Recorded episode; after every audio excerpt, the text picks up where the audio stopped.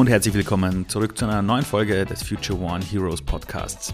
Mein Name ist Ali Malocci, ich bin euer Host und ich war vor einigen Wochen äh, eingeladen von unserem Präsidenten äh, Alexander van der Bellen zum Start seiner zweiten Amtszeit in die Hofburg. Das war eine wunderschöne Veranstaltung, seine Frau und er hatten eingeladen. Ich war dort ungefähr so eine Stunde und wollte dann schon wieder gehen. Und beim Rausgehen habe ich eine gute Bekannte wieder getroffen, die im Wahlkampfteam ist von Alexander van der Bellen. Wir kommen ins Reden und am selben Tisch stand jemand, wo diese Bekannte von mir sagt, die musst du kennenlernen. Das ist die Angie Ratai. Am Anfang hat mir der Name nichts gesagt, aber beim zweiten Satz fiel dann plötzlich, sie ist die Gründerin unter anderem der Erdgespräche. Und die Erdgespräche sind eine der wohl inspirierendsten Veranstaltungen, die wir in ganz Europa haben. Und zwar finden die seit über zehn Jahren statt, werden, wird umgesetzt von nur Freiwilligen, die einfach dafür sorgen, dass aus der ganzen Welt die coolsten Menschen nach Wien kommen, wenn es um das Thema geht, wie können wir diese Erde einfach für uns alle besser machen. Angie Rattay ist selber, sagt sie von sich, aktivistisch unterwegs und sie sagt, das liegt in ihrer Geschichte. Sie ist nämlich in Wien aufgewachsen, in einem Gemeindebau, wurde danach Designerin, ist dann gegangen in die USA, hat ein Praktikum gemacht beim weltberühmten Designer Stefan Sagmeister und hat kurz davor etwas entwickelt, mit dem sie eigentlich bekannt wurde, nämlich die Gebrauchsinformation für den Planeten Erde. Seine Gebrauchsinformation, wie man sie eigentlich kennt von aus der Apotheke, wenn du dir ein Aspirin holst, gibt es auch so eine Gebrauchsinformation. Und sie hat so etwas entwickelt für den Planeten Erde und hat damit so viele internationale Preise gewonnen, dass eben der Bundespräsident oder auch Menschen außerhalb der Grenzen davon mitbekommen haben. Das hat sie bekannt gemacht, hat sie dann dazu gebracht, die Erdgespräche zu gründen als einen Ort, wo Menschen auch wirklich aktiv reden können. Und heute ist im Podcast. Und wir reden einfach darüber, wie sie ihren Weg gegangen ist, wie sie herausgefunden hat, was es bedeutet, wirklich für Dinge einzustehen und wie sie auch auf einer professionellen Schiene ihrer Leidenschaft gefolgt ist, aber eben zum Wohle von uns allen. Ich wünsche euch sehr, sehr viel Spaß mit dem Interview. Sie hat eine unglaubliche Power und du merkst einfach, dass diese Frau nicht einfach um 17 Uhr den Stift fallen lässt, sondern sich denkt, na, da geht noch was. Leute, viel Spaß mit der heutigen Story. Eine Sache noch, die ich ganz kurz loswerden muss. Am 1. März spiele ich das einzige Mal in diesem Jahr Zukunft ist jetzt. Und Angie Rattay wird auch dort sein. Sie ist jetzt im Publikum, ich habe sie eingeladen, sie kommt Gott sei Dank. Ja, vielleicht hole ich sie auch kurzfristig auf die Bühne. Allerdings ist es auch noch so, dass wir loswerden, falls du im Bildungsbereich arbeitest, falls du eine Pflegekraft bist, falls du bei einer NGO arbeitest oder du kannst dir die Tickets nicht leisten für Zukunft ist jetzt, für meine Show, du bist diesmal herzlichst eingeladen. Geh einfach auf www.zukunftisjetzt.at da findest du Informationen, wie du an deine Gratis-Tickets kommst und alle anderen. Kauft euch euer Ticket, kommt hin, am liebsten mit der ganzen Familie, seid dabei, wenn wir gemeinsam in die Zukunft gehen. Und bevor es jetzt in die Story geht, auch noch der Hinweis, wir haben das Ganze online aufgenommen. Und dieser Softwareanbieter hat uns gesagt, dass die Hintergrundgeräusche rausgefiltert werden. Leider stimmt das nicht ganz, aber dafür ist der Content umso geiler. Das heißt, lasst euch von der Tonqualität nicht immer den Tag vermiesen. Viel Spaß jetzt mit Angie Reitai und ihrer Power. Als ich dich das erste Mal kennengelernt habe, war das bei der, beim offiziellen Empfang von unserem Präsidenten Alexander van der Bellen zu seiner zweiten Amtszeit. Und da komme ich zu dem Tisch, habe eine Bekannte begrüßt, dann standest mhm. du neben mir und hast begonnen zu erzählen, zu erzählen, zu erzählen. Ich bin dir gar nicht ausgekommen und dann ziehst du plötzlich so eine kleine Box aus deiner Tasche und sagst, hey, ich habe immer so ein Ding dabei, das ist eine Gebrauchsinformation für den Planeten Erde. Dann habe ich erst gecheckt, was du eigentlich alles machst, fand das natürlich also vorher schon cool und diese Gebrauchsinformation für den Planeten Erde, den wollte ich meiner kleinen Tochter zu Hause zeigen. Ja, die ist jetzt dreieinhalb Jahre alt und habe mir das natürlich selber dann genauer angesehen und habe mir gedacht, das ist eigentlich eine Gebrauchsinformation für uns Menschen, was es heißt, Mensch zu sein. Und die Umgebung nicht kaputt zu machen, wo wir uns eingenistet haben. Jetzt meine Frage an dich. Haben wir verlernt, wo das menschliche Maß eigentlich endet und was es bedeutet, wirklich ein Mensch zu sein, der in Einheit mit der Natur lebt? Ich glaube, verlernt nicht. Ich glaube, es wird nur übertönt von, von so vielen anderen Dingen. Also von, von also beeinflusst einfach ja, von, von dem, was, wir, was uns zum Beispiel die Werbung auferlegt, was wir haben müssen, von dem, wie wir aussehen müssen, wie wir uns verhalten müssen, was wir nicht alles äh, besitzen oder tun müssen. Und ich glaube, davon wird es irgendwie, also von diesen ganzen äh, visuellen und, ähm, also nicht nur visuellen, aber von diesem Druck, von diesem Lärm, wird es ziemlich stark übertönt. Äh, denn in Wirklichkeit, wenn ein Kind, das denke ich mir immer wieder, wenn ein, wenn ein Kind aufwächst und mit der Natur in Berührung kommt, kein Kind will von allein Ameisen zertreten. kein Kind würde einen verletzten Vogel liegen lassen. Also das, das glaube ich nicht. Ja. Das ist einfach entweder falsch angelernt oder falsch ja, ähm, influenced quasi. Äh, ich meine, dass das von diesem ganzen, von dieser ganzen, von unserem Umfeld einfach ja, überstrahlt wird.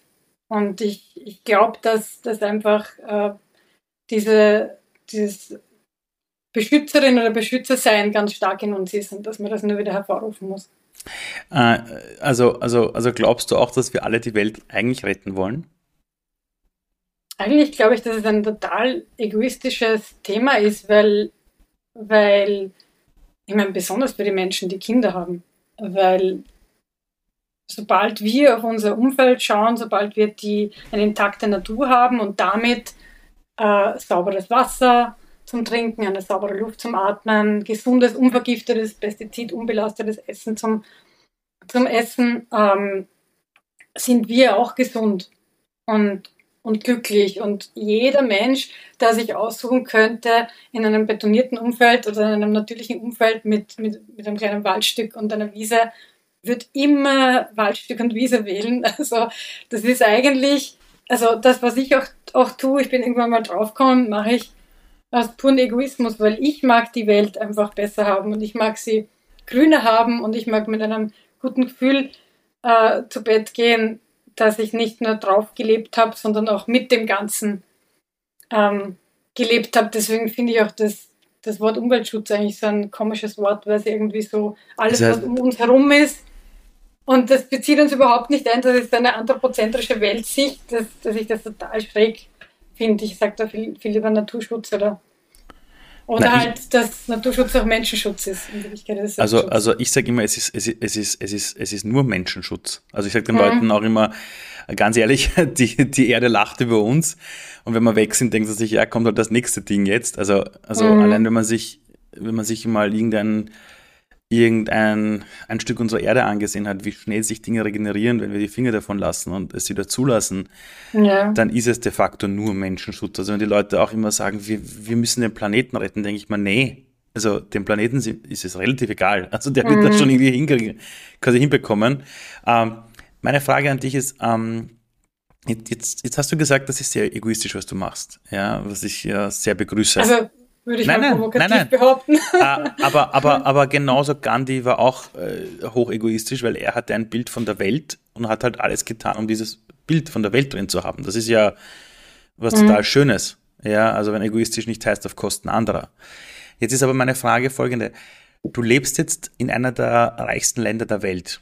Ja, also, also vor 70 Jahren in der Nachkriegszeit haben wir in Österreich eigentlich alles so ein Schutt und Asche. Und jetzt haben wir mittlerweile eine Welt, in der wenn du den ersten Lockdown hast, das größte Problem jetzt nicht ist, ob wir genug zum Essen haben, sondern ob genug Klopapier da ist. Ja. Warum machst du das trotzdem? Weil du könntest dir denken, ja, das soll die Politik machen, das sollen andere machen, aber warum, warum soll jetzt die Angie, die eigentlich eine gute Designerin ist und extrem gut ist in diesem Bereich, sich jetzt darum kümmern, die ganzen Erdgespräche auf die Schiene zu bringen?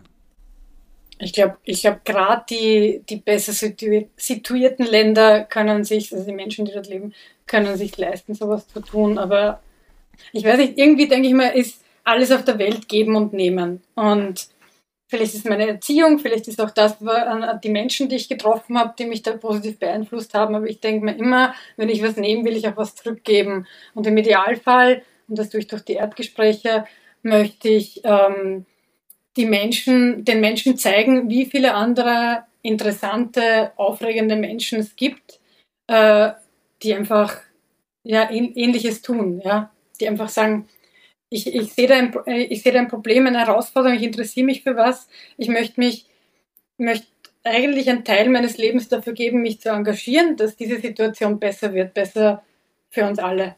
Und, und das ist irgendwie so der Drive, den ich habe und und ich denke gerade, dass das Geburtenroulette mich in ein Land geschleudert hat, das irgendwie ähm, Gott sei Dank viele Probleme äh, nicht hat, die andere Länder haben, sei es, wir sind jetzt gerade Naturkatastrophen oder Kriege oder was auch immer, ähm, dass wir uns relativ sicher fühlen können, noch zumindest. Ähm, gerade das bringt mich in eine Situation, auch wenn ich jetzt nicht in einer äh, reichen Familie aufgewachsen bin oder so, die, äh, ja, die mir den Raum gibt, diese, diesen Teil der Zeit dieser ehrenamtlichen Tätigkeit zu widmen. Mhm. Um, ähm, jetzt hast du es ja hinbekommen, etwas Aktivistisches zu machen, aber in einem sehr schönen Rahmen. Also wer die Erdgespräche schon längere Zeit vielleicht verfolgt, sieht, dass es dort wirklich viele inspirierende Menschen gibt, die zusammenkommen zu einem Dialog, dass eben bewusst darum geht, ich formuliere es jetzt sehr salopp, nicht immer die Eliten reden zu lassen, ja, die vielleicht entkoppelt sind von der Welt, sondern quasi alle an den Tisch zu holen. Mhm. War das immer schon dein Zugang, dass du versucht hast, Aktivistisches zu tun, aber mit, sag ich jetzt mal, Modellen, wo das, wo das Kollektiv gestärkt wird? Oder gab es mal eine Angie, die quasi auch mit den brennenden Fackeln auf die Straße gegangen wäre und gesagt hätte, wir müssen was tun und, und quasi down with the system to protect the planet? Also ich meine, demonstrieren war ich schon immer bei allen sinnvollen Demonstrationen und bin ich auch oft noch. Aber ich glaube, das ist halt einfach ein total wichtiges demokratisches mhm. Recht, was es in vielen Ländern nicht geht, gerade als Frau. Mhm. Ähm, und ich, ja, eigentlich war das schon von Anfang an so, dass ich mit der Gebrauchsinformation für den Planeten Erde Du musst übrigens für deine, für, für äh, deine Kleine eine Kinderedition nehmen. Gerne. Gibt es jetzt bald. Ah, cool. Und ähm, die Gebrauchsinformationen genauso wie die Erdgespräche waren eigentlich dafür da, äh, immer schon die Zivilgesellschaft als Zielgruppe zu haben, also ungefiltert. Und das finde ich halt das Spannendste dran. Ich bin selber im Wiener Gemeindebau aufgewachsen, im 22. Bezirk und äh, ich glaube, es gibt da überhaupt keinen Unterschied und ich sehe überhaupt keinen Sinn, da nur die Eliten anzusprechen, weil in Wirklichkeit kann jeder Mensch ähm, die Welt verändern und sei es nur der eigene Mikrokosmos, sei, sei es nur die Mama im Kindergarten, die sagt, ey, könnte man dann nicht irgendwie mehr gesunde Sachen kochen für die Kinder oder ganz egal, ja. Das ist also jeder Mikroaktivismus zählt und, und keiner ist zu klein. Und mal so einen schönen, schönen Spruch gelesen. Ähm, da heißt es, ist nur ein Stroh, es ist ja nur ein Strohhalm, sagten acht Milliarden Menschen. Ne?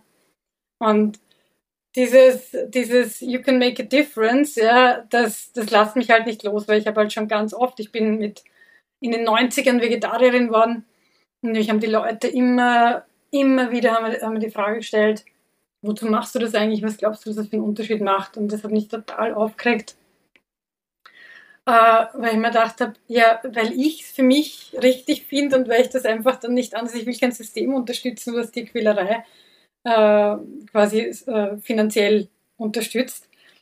Und, und das war so meine Entscheidung, aber das war immer die erste Sorge oder die erste Frage von den Leuten. Und ich habe dann, irgendwann bin ich dann auf den Spruch gekommen, sei selbst die Veränderung, die du sehen willst von Mahatma Gandhi, der jetzt eh schon sehr überstrapaziert ist, wie ich finde, aber es stimmt halt auch, ja. Und ich glaube, deswegen ist die Zivilgesellschaft für mich, auch wenn die Politik natürlich deswegen nicht, ähm, also die müssen wir noch immer der kurzen Leine halten, ja, ähm, ist die Zivilgesellschaft für mich das, diese spannende Masse, die, es zu bewegen gilt. Und ich glaube, man hat schon an sehr vielen Revolutionen gesehen, nicht zuletzt letztens auch an, an Fridays for Future und an der Greta und so weiter, äh, was einzelne Personen tun können, wenn sie zur richtigen Zeit am richtigen Ort sind.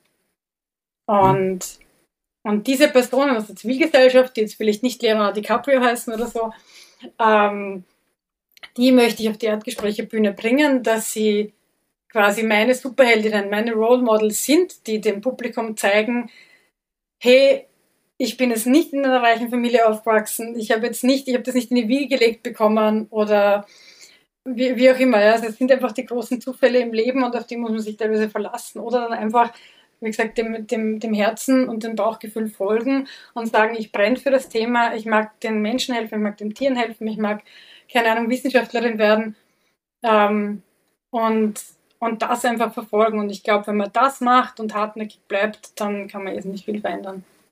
Diese Gebrauchsinformation, von der du gesprochen hast, Gebrauchsinformation für den Planeten Erde. Wenn jetzt jemand sagt, was zum Teufel ist das, was mhm. würdest du der Person erklären? Also wie würdest du das relativ knapp äh, erklären, was denn das alles ist? Das sind vier Beipackzettel für eine korrekte Benutzung des Planeten. So wie bei einem Medikament. Wie bei einem ja, Medikament. Genau. So. Ja, ich habe mir von dem auch, auch ein bisschen die, die Struktur hergenommen mit diesen unerwünschten äh, Nebenwirkungen und den ähm, besonderen Warnhinweisen zur sicheren Anwendung, im Verfallsdatum, die möglichen. Und wie kam es dazu? Ich meine, kam diese, also, also jetzt auch aus Sicht einer Designerin, wie entstehen mhm. solche Ideen? Aus dem Druck ein Diplomprojekt zu machen. ja, gut, aber da hätte ja alles entstehen können. Aber, ich aber, weiß, aber soweit ich weiß, ist das ja Ganze ja auch, auch quasi ziemlich ausgezeichnet worden, oder? Du hast auch einen Preis dafür bekommen, ja. oder? Also bis jetzt sind es 13 Preise. Und du hast auch diesen berühmten, also ich kenne diesen Red Dot Award. Ich weiß yeah. noch, alles, was den Red Dot Award bekommt, ist cool und du hast den bekommen. Jetzt sagst du, es ist aus einer Not entstanden, aber, aber wie kommt man trotzdem auf so eine Idee? Also, also wie schon, geht das? Also ich meine, ich bin, ich bin irgendwie durch meine Erziehung und durch meinen naturnahen Urlaub mit meinen Eltern ähm, immer in Österreich in den Bergen schon, schon ganz, ganz klein dafür begeistert, also für die Natur begeistert worden, für Tier und Natur. Und mich hat irgendwie immer aufgeregt, also ich habe auf der Angewandten studiert in Wien, dass, dass diese ganzen, also Naturschutz, Klimaschutz und all diese Themen sehr stiefmütterlich ähm, verfolgt wurden. Nur, egal, also in der Architektur war es mitunter damals am schlimmsten. Mhm. Und Architektur, ich meine, das sind die langlebig, langlebigsten Güter, die es gibt, dann die Gebäude, ne? das ist ja mhm. ganz schlimm. Aber im Kommunikationsdesign, um Menschen positiv zu beeinflussen, zu informieren, zu inspirieren, ähm, da halt, habe ich halt auch einen riesengroßen Hebel gesehen und wollte deswegen unbedingt ein, nennen wir es mal, grünes Diplom machen. Da hat mhm. meinen Professor davon nur schwer, schwer, sehr schwer überzeugt, er hat die Augen gerollt und habe dann dieses Buch gelesen Blue Planet, die Geschichte der Umwelt des 20. Jahrhunderts. Mhm. Habe Rotz und Wasser geheult. Es war also ein Wahnsinn. Also wirklich, man möchte am liebsten danach die eigene Rasse, also Mensch, ablegen. Und What? Denke, könnt man, ne, bitte könnt mich adoptieren, ich mag kein Mensch mehr sein. Wie heißt das so Buch nochmal? Wie heißt das Buch nochmal bitte? Die Geschichte der Umwelt des 20. Jahrhunderts. Von, von, vom lieben John, John R. McNeil. Die Geschichte der Umwelt im 20. Ja. Jahrhundert. Okay, Blue und, Planet, okay. Und ähm, es ist wirklich schwer verdaulich, weil er halt aufzeigt, wie viel die Menschen eigentlich schon in die Natur negativ eingewirkt haben. Und das war mein Inspirationspunkt dazu, ein Diplomprojekt zu machen, um das aufzuzeigen. Aber auch, um Lösungen, dem, also dem entgegen Lösungen anzubieten. Und ich habe dann an einen Spruch meiner Mama denken müssen, wenn ich schlimm war als Kind, hat sie immer gesagt, ja, bei dir war einfach keine Gebrauchsinformation dabei, wie du auf die Welt gekommen bist. Ich weiß nicht, ah, was ich mit dir anstellen soll. Here we go, okay. genau. Und dann habe ich mir gedacht, dann habe ich, ich glaube, da war ich mal beim Ikea oder so, habe ich das einen Beipackzettel in der Hand gehabt und dann irgendwie, keine Ahnung, von irgendeinem Nasentropfen oder sonst irgendwas, so ein Beipackzettel und dann haben wir gedacht, ja, das ist aber grafisch total interessant und die unerwünschten Nebenwirkungen und so. Und ja, dann habe ich mir gedacht, eigentlich hat alles einen Beipackzettel, damit man das korrekt benutzt, ja, beim Medikament zum Beispiel oder äh, korrekt ähm, aufbaut, wie auch immer. Ähm, aber die Erde nicht.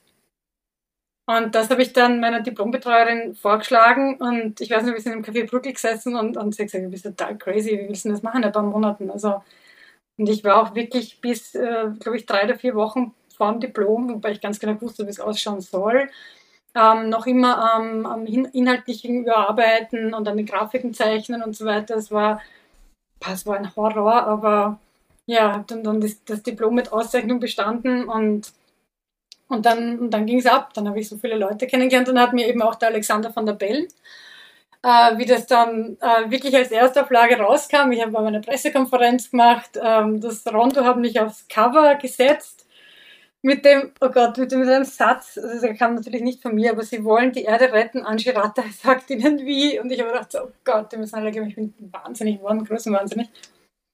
Und auf diese Rondo-Story haben sich dann über 300 Menschen bei mir gemeldet. Wow. Da habe ich gerade in New York mein Praktikum gemacht, das war total schräg, beim Stefan Sagmeister. Was? Dann, du warst beim Sargmeister? Ja, und er ist dann, er hat mir diesen Rondo mitgebracht und hat, hat ihn so auf den Tisch gelegt und er, ich war noch nicht am Rondo-Cover und ich so, Gott, it's happening. Und es war, es war Wahnsinn. Es war total emotional. Mein Papa war da gerade mit einer schweren OP im Krankenhaus. Es war, weißt du, ich gewusst, er kriegt diesen Rondo ins Krankenhaus. Es war einfach, weißt du, total das Gefühlschaos bei mir. Oh Gott, hey. Und in dieser Zeit hat sich auch der Alexander von der Bellen gemeldet. Er hat gesagt, ja, wir sollten uns mal treffen und quatschen, weil das Projekt ist so super.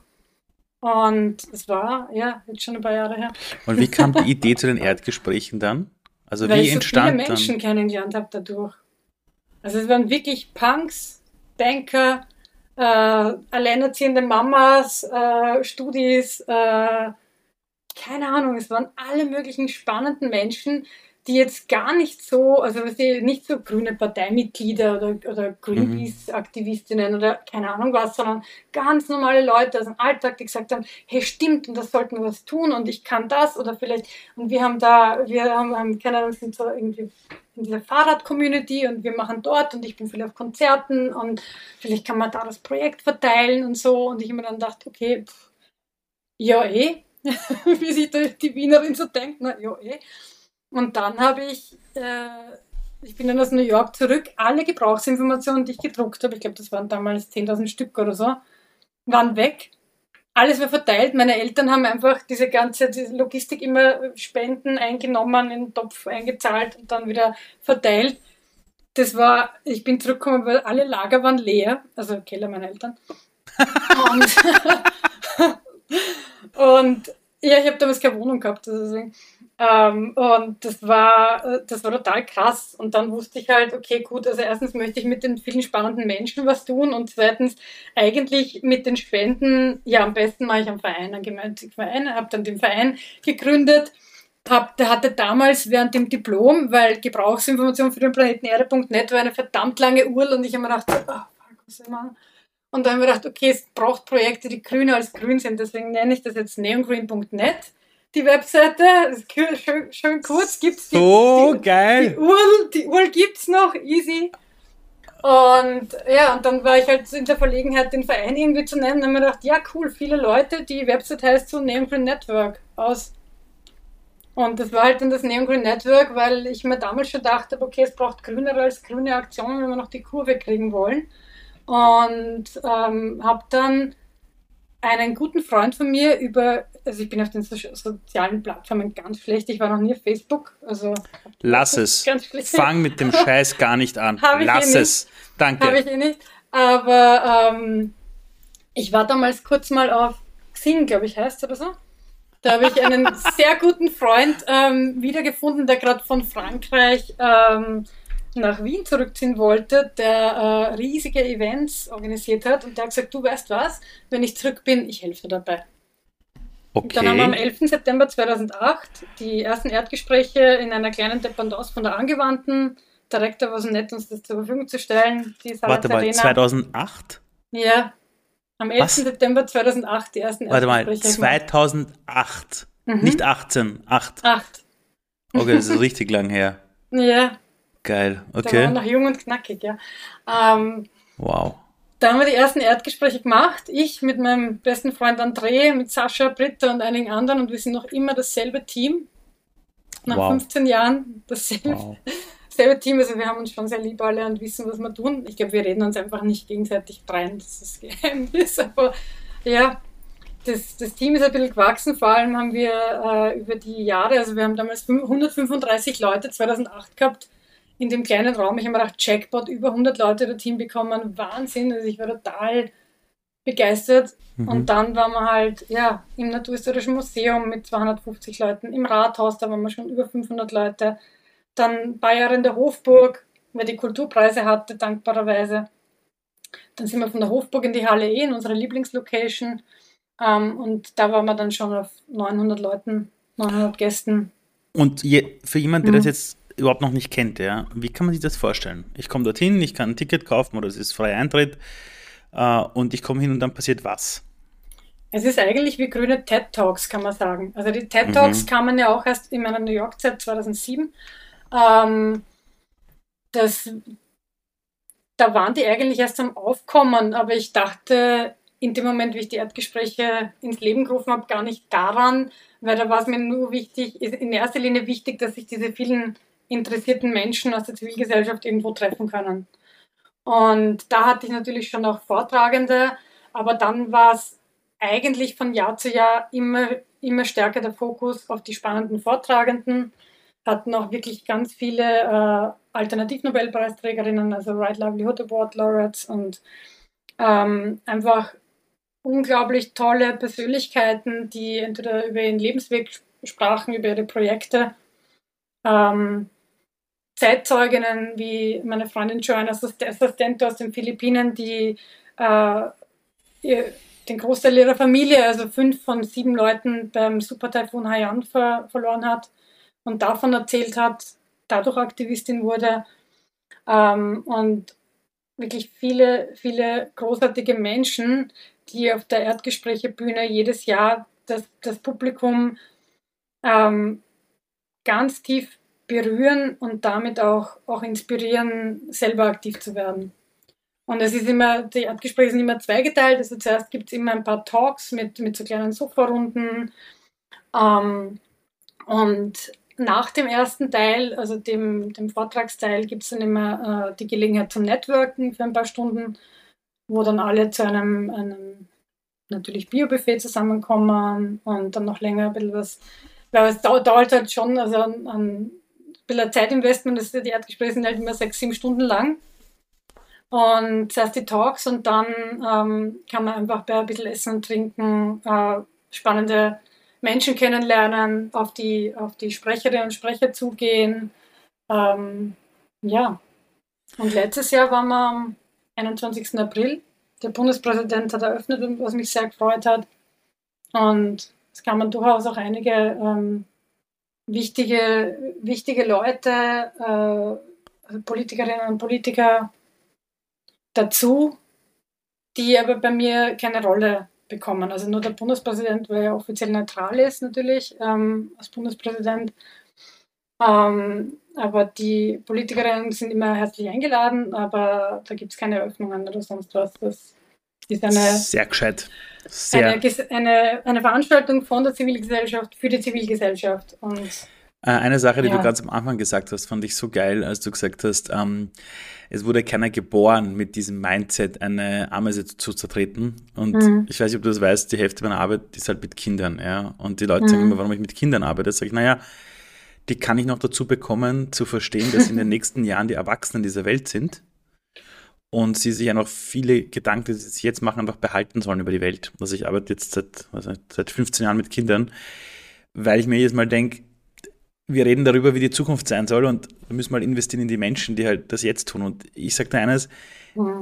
diesen Gedanken, den du hast, dass diese unglaublichen Wesen alle am Tag ihrer Geburt eben nicht auf die Idee gekommen wären, eine Ameise zu zertreten oder jetzt irgendein Tier zu essen. das ist eine Sache, die ich mit dir teile. Ja. Ähm, eine Sache, die mich aber interessiert ist, ähm, wenn man das so etwas, eine Sache so lange tut, gibt es da schon Phasen, wo man sich denkt, boah, das ist anstrengend. Warum muss ich das jetzt machen? Oder ist da alles seit über zehn Jahren Halligalli, super Chaka Chaka? Oder denkt man sich irgendwann, hey, ich kann nicht mehr. Warum habe ich den Blödsinn damals überhaupt losgetreten? Ich würde es am liebsten also, abgeben. selten.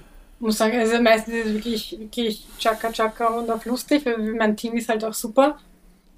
Und wir also nehmen natürlich, wenn irgendwelche äh, Probleme, Entschuldigung, Herausforderungen auftreten. Es gibt Probleme und man kann es auch ruhig Probleme nennen. Also, Nein, darf, darf ich nicht, ich krieg Anschluss vom André. ah, okay, okay. Ähm, na, aber also wenn, wenn, da irgendwas ist, dann halten wir natürlich zusammen und schauen, wie wir das lösen können und nehmen das auch ernst. Aber im Grunde genommen sind wir so ein gutes eingespieltes Team äh, dass ich mich, also ich bin am 21. April bei den Erdgesprächen rausgegangen und habe gesagt, verdammt, und jetzt müssen wir wieder so lange warten, bis wieder so weit ist, weil oh, wow. das Gefühl einfach wirklich so schön ist und so viele Leute auch rausgehen und sagen, die zum ersten Mal vielleicht da waren, ja, letztes Jahr und sagen, oh Gott, warum habe ich das nicht schon vorher gewusst und so, das ist so schön einfach. Und ich sagte, wir haben danach noch, also wir sind dann, ich weiß nicht, wir haben so ein Leihauto gehabt für den Tag, weil wir natürlich Sachen, und die Großteil von uns hat kein Auto, brauchen wir auch nicht in der Stadt wohnen, haben wir ein, Auto ausgeliehen und haben dann danach im Auto sogar noch einen Spaß gehabt. Also um 1 Uhr nachts. also, nein, es ist wirklich, also es ist so ein, es ist gut, good vibes only, kann ich sagen, aber größtenteils echt. Über dich mhm. steht geschrieben, dass du im Alter von acht Jahren von der Tschernobyl-Katastrophe geprägt worden bist. Mhm, mhm, und, und was mich interessiert ist, wenn du an deine Jugend denkst, an die Kindheit, aber auch an deine Teenagerjahre, als du so 14 Jahre alt warst. Wer wolltest du damals sein? Welche Träume hattest 14. du? Wie hat damals eine Zukunft ausgesehen für dich selbst, wenn dich jemand gefragt hätte? 14 ist schwer, da habe ich schon, da war ich schon irgendwie. Also davor, also in der Volksschule, wollte ich die erste Wiener Skirennläuferin werden. Ah, cool, okay, okay. Und Ja, danach? aber ich, ich liebe Wintersport. Ja, ich liebe nice. Berge, ich Okay, liebe Schnee. cool. Okay. Und ähm, ich weiß nicht, ich wollte so fürs, ich bin so ein totaler Energietyp, ich bin so Ayurveda-Typ Feuer, hat man mir mal gesagt, haben wir gedacht so, ja, das kaufe ich da ab. Weil ich, ich glaube, ich wollte ganz viel werden. Ich interessiere mich auch für so viele Sachen. Aber ich meine, ich glaube, ich habe ganz früh gewusst, dass ich kreativ arbeiten will. Mhm. Ich habe schon immer gern gemalt. Ich habe schon als Kind irgendwie meine Wassermalzeichnungen ähm, am Balkon im Gemeindebau für zwei Schilling verkauft an meine Familie. also die Unternehmerin war da vielleicht auch schon drin. Und habe so Handarbeiten gemacht und habe so einen kleinen Shop gemacht in der Wohnzimmerecke. Habe das eben ja, dann auch vercheckt. Aber wie hast du es dann geschafft, das beruflich zu machen? Weil es gibt ja viele Kinder, die malen, äh, die zeichnen Mhm. und das eigentlich ziemlich cool machen. Aber irgendwann kommt der Punkt, wo dann vielleicht die Eltern sagen, jetzt mach was Realistisches. Vom Designen, Zeichnen, Malen kann man nicht leben. Mhm. Was war es bei dir, dass du dann trotzdem das weitergemacht hast? Ah, ich glaube, meine Eltern haben, haben mich zuerst in die Hack gesteckt, was mich jetzt nicht so begeistert hat. Also die was gesagt, Wirtschaftliches. Ja, ja. Ähm, und ich habe dann aber trotzdem eigentlich das, das verfolgt, soweit soweit es ging, halt kreativ zu arbeiten, sei es auch nur äh, so im Bereich zu Hause und so. Mhm. Ähm, aber danach war das noch immer so klar. Die, meine Eltern dachten, okay, die Handelsakademie ist eine gute Basis. Ich meine, damit hatten sie auch irgendwie recht, weil die Logik daraus natürlich auch irgendwie war, okay, wenn sie mal selbstständig sein will oder halt irgendwie äh, in der Wirtschaft arbeiten will, dann hat man da schon ein bisschen einen Vorteil, indem man jetzt äh, da jetzt von diesen ganzen buchhalterischen und Controlling und so, dass man ein bisschen eine Idee hat dafür. Ich mag das zwar noch immer nicht, aber Ja, ja, aber ich es habe eine gehört Idee dazu. davon. Aber, aber, aber wann hast du Aber- gewusst, ich werde Designerin? Also wann hast du Mm. gewusst, damit will ich mein Geld verdienen? Oder war das immer klar für dich? Es war immer klar, es muss was Kreatives sein. Ich wollte natürlich sehr lange malen und zeichnen, weil ich das mein ganzes Leben lang gemacht habe. Aber ähm, eigentlich nach dem nach der Matura wollte ich dann unbedingt weiter was Kreatives machen und, und wollte auf die grafische, wo ich nicht genommen worden bin. Ach so. Ähm, mhm. Wie war das? Ähm, das nicht genommen werden, Ja. war scheiße. Na, das war schon bitter, wobei ich meine, es war irgendwie auch klar, weil ich hatte durch die Handelsakademie keine Vorbildung und dadurch auch keine Arbeiten. Also ich musste das erst nacharbeiten. Ja. Hab dann, hab dann bei meinem Papa ein bisschen mitgeholfen ähm, im Büro und, und habe am Abend einen Abendkurs besucht, habe eine Mappe gemacht, versucht ein bisschen kreativ reinzuarbeiten, dass ich zeige, was in mir steckt. In der Handelsakademie hatten wir halt keinen keinen Zeichenunterricht oder sowas. Und dann habe ich eine, eine Mappe gemacht und war unter den sieben Glücklichen, die auf der Angewandten genommen wurden damals. Sieben Leute. Das war echt wenig. Wow. Ja, also ich habe echt Schwein gehabt. Wie war das da- Gefühl? Wie war das, das Gefühl? War, das war einfach unglaublich. Also ich habe in dem Moment gewusst, ich bin jetzt auf Schiene. Also ich habe gewusst, da gehöre ich her. Wow. Ich meine, ich war, das war schon klar, dass es was Kreatives sein muss, aber wie ich dann gecheckt habe, ähm, also schon natürlich, wie ich mich bei der grafischen beworben habe, das Grafikdesign, diese Verschmelzung von Kreativität, aber doch damit Geld verdienen können und vor allem durch Kommunikationsdesign, durch Infografiken und so weiter die Menschen zu, zu bilden, zu informieren, zu inspirieren und so weiter. Also das, das waren alles Dinge, wo ich mir gedacht habe, okay, das ist die perfekte Mischung, das mache ich. Und das hat mir auch total gefallen. Es ist, es ist für alle, die, die jetzt gar nicht zusehen können, weil das ist ja ein Audiopodcast, ihr, ihr Gesicht hat so begonnen zu strahlen, als sie erzählt hat, äh, sie, sie wusste, sie ist jetzt da angekommen. Eine Frage, wie ging es aber dann weiter, dass du ein Praktikum bekommen hast bei Stefan Sagmeister, weil der ist ja doch eine ziemlich große Nummer und da wollen wahrscheinlich alle ein Praktikum haben. Ja, verdammt viele. Ja. Wie geht das? Ne, ich habe mich, ich weiß gar nicht, ich glaube, ich habe ihn zwei Jahre in Folge oder, oder ein paar Mal, paar Mal, zwei, drei Mal habe ich ihn kontaktiert. Und dann habe ich ihn mal in, in Brünn bei der Biennale getroffen. Und habe ich ihn dann nochmal gequält und habe gesagt, hab gesagt, du, ich hätte gerne, und er, ja, aber das ist dann halt erst, und es war halt dann ein Jahr nach meinem Diplom quasi, erst das Praktikum klar. Und dann habe ich gewusst, okay, ein Jahr nach meinem Diplom, ich möchte in dem Jahr sowieso mich so ein bisschen orientieren, verschiedene Sachen ausprobieren, ein bisschen verschnaufen von dem Studium, weil das Studium ist sehr intensiv gewesen. Ähm, und ich habe nebenbei gearbeitet noch dazu, also Joghurtbecher eingeschlichtet im Spar und keine Ahnung, was das solche Sachen war. Ähm, und habe gewusst, das, das kann ich dann machen und habe mit ihm gesprochen und gesagt, ich äh, würde das halt dann auch gern ein bisschen später machen, wenn du dann erst frei, äh, freie Kapazitäten hast. Und ja, dann war ich dort. Und wie war das dann? Ich meine, wenn man jetzt mit jemandem arbeitet, den so viele aus den Medien kennen, ist man da ehrfürchtig oder geht man dahin mit der Wiener Schnauze, so wie du und sagst, da bin ich jetzt? ja. Das ist eine Mischung, glaube ich. Also irgendwie habe ich jetzt nicht so, also ich mag ich mag es ja irgendwie mit Menschen zu reden, neue Leute kennenzulernen und habe auch überhaupt kein Problem, Leute, die in der Öffentlichkeit stehen, weil ich glaube, man, man dichtet da viel zu sehr rein, wie die nicht sein müssen und Dinge. Und das sind halt ganz normale Menschen, die genauso irgendwie äh, dieselben Sorgen und Probleme haben, teilweise noch viel größer dabei sind in der Öffentlichkeit stehen. Ähm, aber da bin ich, glaube ich, schon ganz, ganz locker rangegangen ähm, das, das Krasse war, dass der Stefan eigentlich normalerweise während seiner Praktikumsperiode fast nicht da ist, weil er halt so viel unterwegs ist. Und bei mir war er 90 Prozent der Zeit da. Das war echt, das war echt eine recht enge Zusammenarbeit. Es war, war spannend. Damals hatte er doch das Büro ja noch in der 14. Straße, das Wohnbüro, da war seine Wohnung auch mit drinnen. Und das war also ganz ein kleines Büro. Wir waren nur zu, also zu viert Wow. Also so, also so der richtig. Stefan, genau, seine okay. zwei Mitarbeiter und ich. okay. Und, und das war, war sehr, sehr fein, ja. Mhm. Hast du ihn schon mal zu den Erdgesprächen eingeladen? Ähm, ich habe mit ihm darüber gesprochen, aber ich meine, er, war, er ist schon so oft in Wien gewesen und spricht ja. über seine Themen. Ich weiß nicht, wie viel, wie viel Neuigkeiten da irgendwie fürs Publikum drin wären und sowas. Aber okay, verstehe ich. Ich habe ja. ihn, hab ihn, schon öfter davon erzählt und so und der weiß, dass es gibt.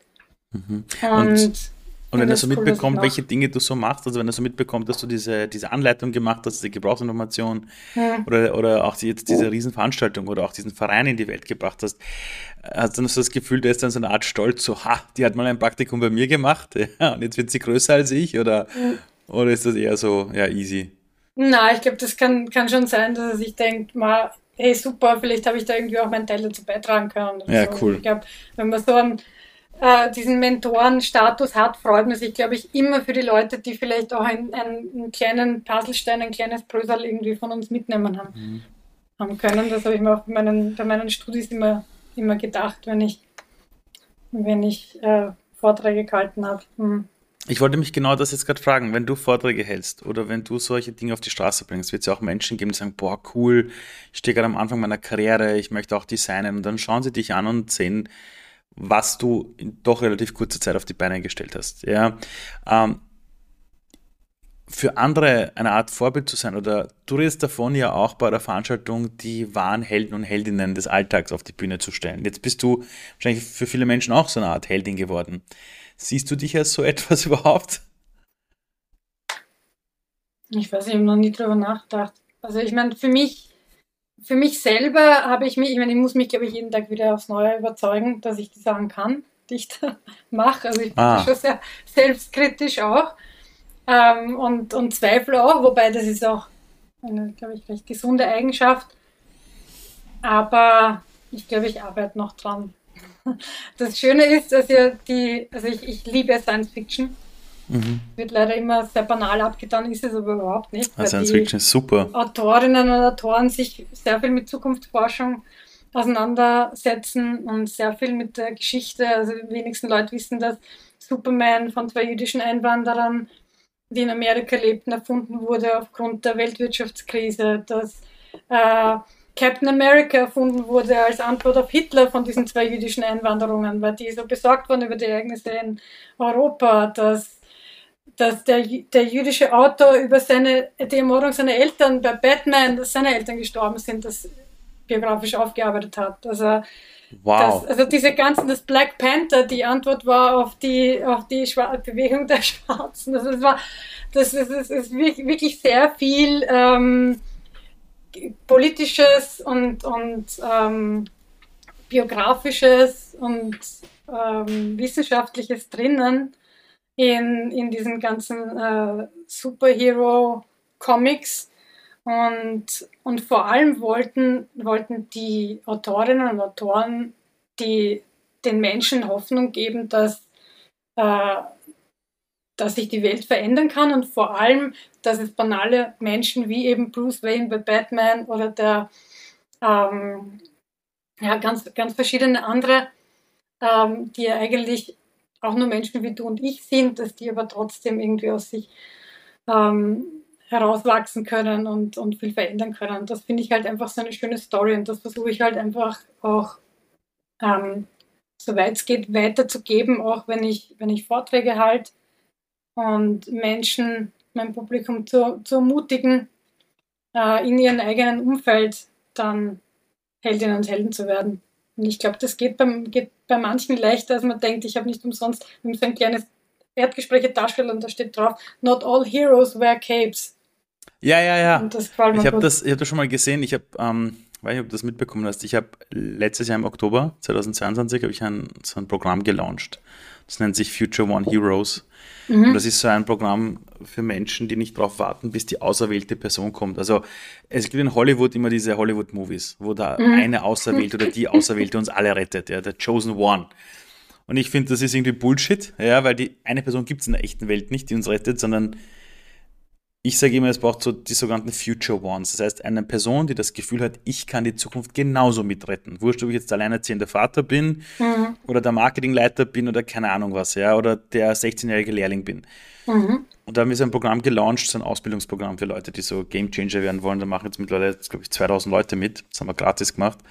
Und das Lustige ist, dass ganz viele Menschen sagen, sie haben sich selber nicht zugetraut, in ihrem Wirkungskreis etwas machen zu können, was diese Welt ein bisschen besser macht.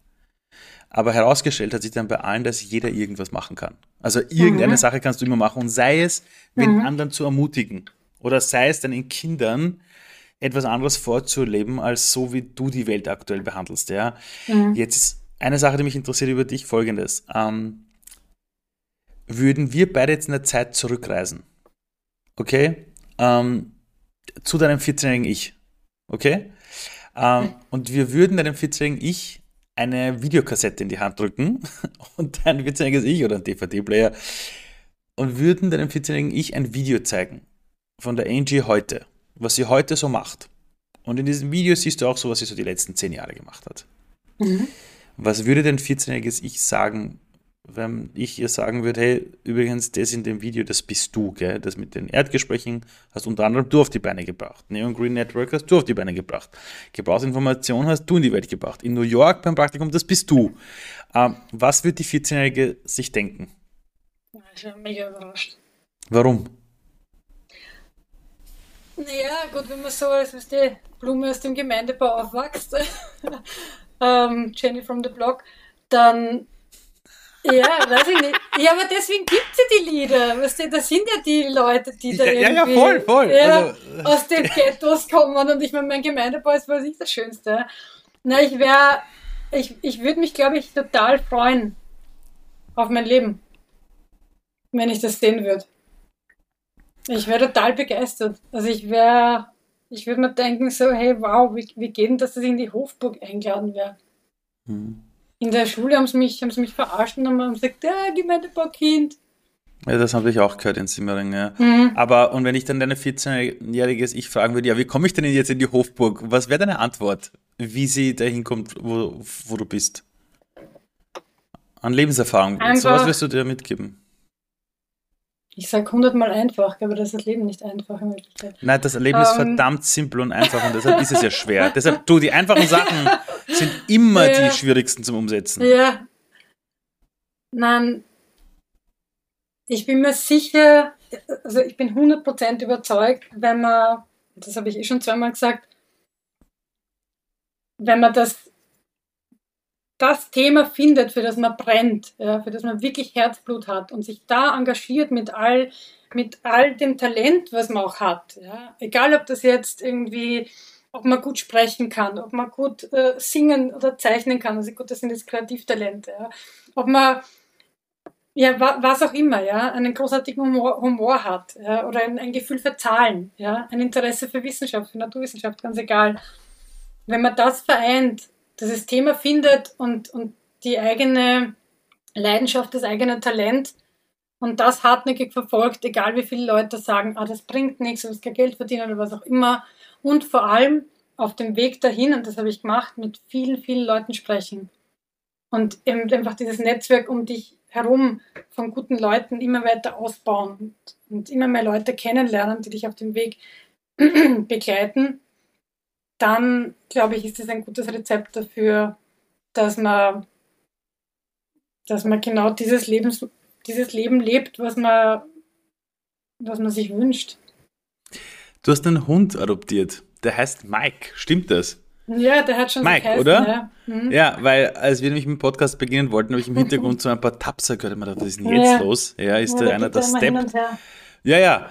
Äh, ich mhm. habe von dir quasi mitbekommen, das war ein langer Traum von dir, dass du denen quasi einen eigenen Hund zulegst. Einen eigenen, ja. Also ich bin ja immer umzingelt von ganz vielen Haustieren aufgewachsen. Mhm. Ähm, und wollte aber immer einen eigenen Hund. Und dann, dann dachte ich, ja, und ich habe keine Zeit und das geht nicht und so weiter. Und jetzt hast du einen genommen, wo du so viel zu tun hast und ehrenamtlich auch noch was machst.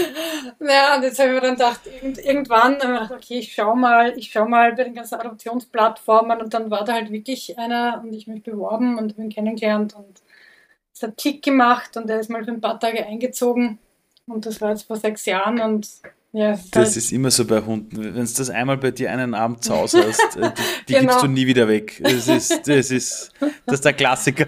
Ja, no, um. das ist einfach so. Ja, es, es bereichert, es ist wirklich sehr lebensbereichernd und, und auch lustig und auch fürs ganze Team witzig. Also man sieht ihn eher auf der äh, Neon Green auf der erdgespräche.net Seite haben wir das Team vorgestellt. Ich glaube, da ist er ja auch dabei. Ähm, ja. Und du hast nämlich auch mal gesagt, bei der Frage nach welcher Rasse er denn ist, sagst du immer, er ist so wie ich ein Best of eine gesunde Mischung. Was für eine gesunde Mischung bist du? Also, also woraus bist du eine gesunde Mischung? Also gut, neben den österreichischen Teilen in meiner Familie ähm, habe ich polnische, rumänische, tschechische und ungarische Vorfahren. Also die klassische Wienerin eigentlich. Das ist eigentlich ein Wahnsinn, oder? Dass das eigentlich eine, eine echte Wienerin ist. ja, genau oder? Und ich glaube, das ist irgendwie so eine gesunde Mischung. Und beim Mike glaubt jeder, sage ich immer, äh, höre ich immer die Frage, äh, was ist das für eine Rasse? Und ich sage immer ein Best-of. Wie bitte? Und ich sage immer ein Best-of. du musst sagen, ist ein, ist ein sogenannter polnischer Best-of. Dann denken sie, ah, okay, der ist wirklich Best-of. ja, dann ja, googeln genau. das wahrscheinlich. Ja, das ist ein polnischer Best-of. ja, genau. Aber um, ja. ja und der ist, so, er ist genauso verhaltensauffällig wie wie wir alle bei den Erdgesprächen. Und ich mag ja verhaltensauffällige Menschen sehr gern. Ich glaube man, glaub manchmal, die, die, ich glaube, die, die manchmal nicht mehr verhaltensauffällig sind, ähm, ich habe manchmal das Gefühl, dass die irgendwie ein Leben manchmal eingeschlagen haben, wo sie sich selber irgendwann vermissen werden. Total. Ja, genau. Wie die Leute, die sich mit diesen Anzügen verkleiden und so. Also das ist total komisch. Ja, ja, es ist, es ist, es ist, wenn du beginnst, dein, dein eigenes, deine eigene Lebendigkeit zu vermissen. Es gibt ja, ich habe vor, boah, ist ewig her, 15 Jahre her, habe ich in der Konzernwelt gearbeitet, bei einem riesen US-Konzern. mein Beileid. Ja, äh, das, da ist dann auch der Burnout gekommen, wo ich dann sechs Monate im Krankenstand war. Und dort war es wirklich so, das war so, an der Tür Persönlichkeit damals abgeben. Ich sage jetzt nicht, dass alle Konzerne so sind äh, und gerade heute ändert sich auch vieles. Allerdings, es war damals wirklich so, ich habe damals so mal zum Kollegen gesagt, ich habe das Gefühl, alle hier sind schon längst tot, nur sie wissen es noch nicht. Also sie tragen quasi ihre Köpfe auf ihren Körpern herum. Mhm. So, äh, müssen sich dann halt irgendwie so gesund oder fit äh, reden, indem sie tolle Visitenkarten haben, geile Firmenautos haben und mhm. Senior Vice President schieß mich tot sind. Ja. Ähm, jetzt eines, jetzt bin ich schon voll dort, da wo ich eigentlich hin wollte. Ähm, jetzt geht es ja bei den Themen Erdgesprächen auch wenn du sagst, danach ist es immer total schön und denkst, ja verdammt, warum müssen wir ein Jahr warten? Es geht ja um ein unfassbar ernstes Thema. Mhm. Also de facto geht es um unser Überleben. Eigentlich geht es darum, ob nicht der Mensch irgendwann auch einmal auf dieser Red List, ne, die die UN immer rausgibt, steht. Genau so ist es. Von den vom Aussterben bedrohten Arten, weil in Wirklichkeit, ich finde, die UN sollte mal so ein, ähm, so ein Projekt machen, das uns einmal einen Monat draufsetzt und das publik macht als Marketingprojekt. Ich, weil ich sage immer zu, zu einem Kumpel mhm. so, jede Spezies stirbt irgendwann mal aus. Mhm. Äh, und warum glauben wir Menschen, dass wir ewig leben müssen? Mhm. Wenn wir so damit umgehen, also, also vielleicht ist das unser Habitat, so mit den Dingen umzugehen. Wir haben die Kakerlaken Ressourcen. sterben meistens nicht aus. Ja, gut. Das wir, aber das wissen wir, ist in der Politik auch so. okay, also äh, jetzt ist das Ding, ähm, jetzt veranstaltet sie das schon seit 2008, glaube ich, hast du gesagt, oder? Seit 2008, ja, mit so. Pandemiepause natürlich. So, jetzt werden wir beide, die gerade miteinander reden, in 100 Jahren nicht mehr existieren. Ja? Jetzt werden aber die Menschen irgendwann über dich reden und sagen, hey, ich habe sie damals gekannt, die war voll cool und super und hin und her. An was sollen sich aber die Menschen erinnern, wenn sie über dich reden? Also, welche Dinge hast du bewegt? Was hast du getan? Was ist das, was hängen bleiben soll von dir? Dass ich sie inspiriert habe, ein anderer Mensch zu werden. Nämlich der, den sie natürlicherweise, der sind, wie du gesagt hast, der, der, der, Mensch, den sie auf natürliche Weise, der sie auf natürliche Weise wehren. Ist es Deutsch gewesen? War es nicht. Das ist voll okay. Von einem Gemeindebaukind zum anderen Gemeindebaukind. Genau. Deutsch. Oh Entschuldigung, oh Gott, du kannst diese, doch nicht einen Ali, du kannst einen oh Ali nicht fragen, ob das Deutsch war. Immer furchtbar. Ja. Ich habe immer, hab immer einen knappen Vierer in Deutsch gehabt, das war immer nicht meiner.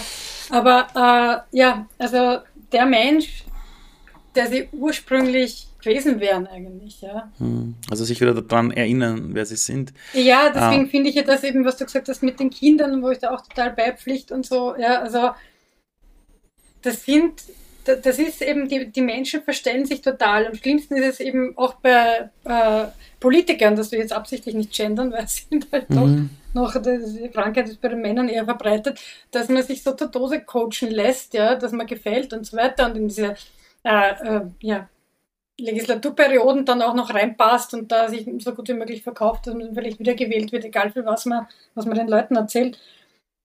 Ähm, und das, ich glaube, das ist nicht nur das beste Rezept zum unglücklich und krank werden, sondern äh, dem, dem muss man entgegenwirken. Wir müssen das rauskitzeln, was in den Leuten drin ist. Weil jeder also ich, ich gehe, also ich spaziere manchmal vorbei und dann, dann sitzt da irgendwie ein Obdachloser auf der Straße und bittet um ein paar Euro oder so. Und ich denke mir, wow, was kann der Mensch? Es wäre so spannend irgendwie, ja. Also der, der kann vielleicht total gut, ähm, ja, was auch immer, was für Talente jeder Mensch hat, ja. Und machen wir dann immer so Gedanken drüber eigentlich, was, was für Ressourcen im wahrsten Sinne des Wortes in uns allen stecken und was aber vielleicht durch die Erziehung, vielleicht durch was auch immer, ja, durch bestimmte Wege, die man eingeschlagen hat oder einschlagen musste, ähm, verloren gegangen ist. Und, und das, was aber bei niemandem verloren geht, ist das Herz. Ja?